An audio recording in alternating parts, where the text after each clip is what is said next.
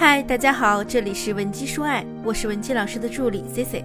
如果你有任何情感问题，可以添加我们的微信文姬零零五，文姬的小写全拼零零五，免费获取一到两小时的情感咨询服务。婚姻就像一本无字天书，你就是执笔者，只是在写书的过程中，聪明的女人把它写成了童话，傻女人却把它变成了一部恐怖小说。而对于男人来说，女人啊更像一所学校。男人的坏往往是被妻子惯出来的，而想要一个好老公，则需要你一点一点去引导他走上正轨。接下来呢，就到了我们的干货时间。我们究竟该如何引导男人变得越来越好呢？那么，第一，要想让你的伴侣成为好男人，一定要给予他足够的正向反馈和肯定。要深化他对你好的思维模式和他的好男人人设。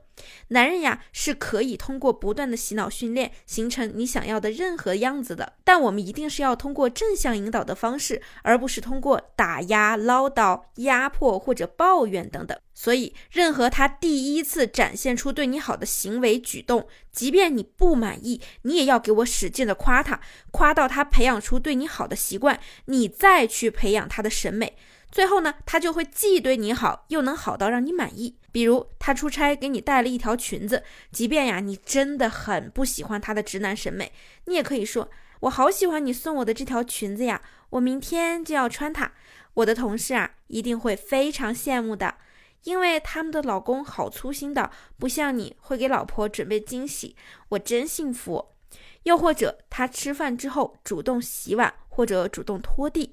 总之呢，就是哪一天他主动做家务了，即便在你心里认为这是他作为一个家庭成员应该做的，你也要从他后面抱抱他，贴在他的肩上，在他耳边俯身说：“老公，你对我真好，老公你辛苦了，明天我给你做你最爱吃的红烧鱼，好不好？”我本人的父母相处模式就十分值得想拥有幸福婚姻的人去借鉴。我妈在家里是从来不做饭的，我从小到大没怎么见她进过厨房。你可能会说，一个女人怎么连饭都不做？就凭她能够从我爸进厨房的那一刻夸她夸到我们吃晚饭。所以，我爸那么一个严肃的人，每天都边干着活边笑得跟花儿一样。每次出差呢，就惦记着，要是他不在，我妈肯定吃不好喝不好。实际上啊，我妈妈吃外卖吃的可香了。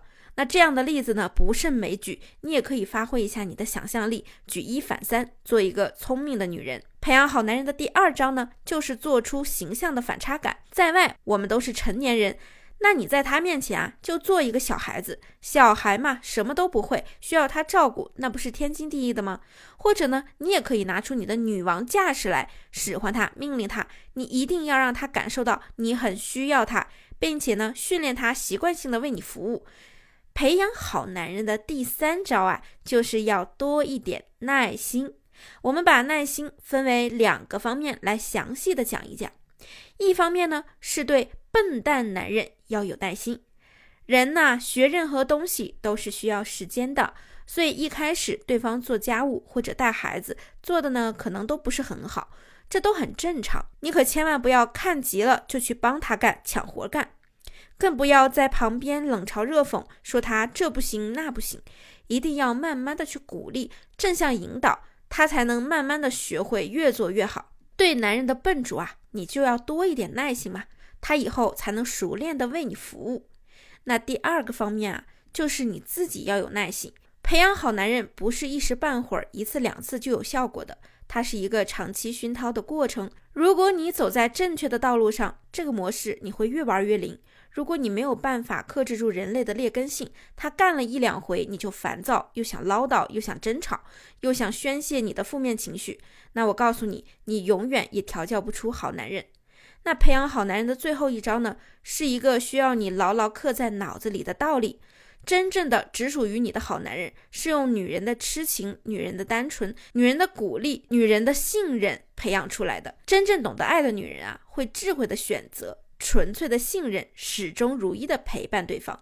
如果你爱他，就拿出你干净、纯粹、热恋而甜蜜的爱意来对待对方，不要在自己心爱的人面前较劲，分个长短，争个高下，好吗？聪明的女人啊，一个眼神、一句话、一个表情就能让男人臣服，献上他最真挚的爱意和呵护。而愚蠢的女人呢，你就算是像唐僧一样，天天给他念上一万句紧箍咒，他也照样不放在心上。那么最后啊，我还要再次和姐妹们强调一点。每次呢，在我们的私信里，总有一些姐妹说嫌这嫌那的麻烦。那我要告诉你啊，谈恋爱和做事业、搞学习一样，任何事情你不付出、不愿意吃苦又没有耐性，你凭什么拥有美好幸福的人生呢？好了，就算你现在的生活是我不能理解的糟糕，就算你说未尝他人苦，莫劝他人善，但你也并没有为了让自己脱离现在的苦而做出任何的努力和挣扎。能够拯救你生活的只有你自己，你至少还能再活三到四十年，那一两年的努力，你就可以扭转人生的漫漫征途。唯有奋斗，通过不断的努力，让自己变优秀、变美好，你才能真正的获得内心的平和和快乐。那么，如果你想知道更多细节性的操作，或者你还有解决不了的情感问题，比如分手、出轨、劈腿、挽回等等，希望得到我们的帮助，可以添加我们分析师的微信文姬零零五，文姬的小写全拼零零五，我们一定会有问必答。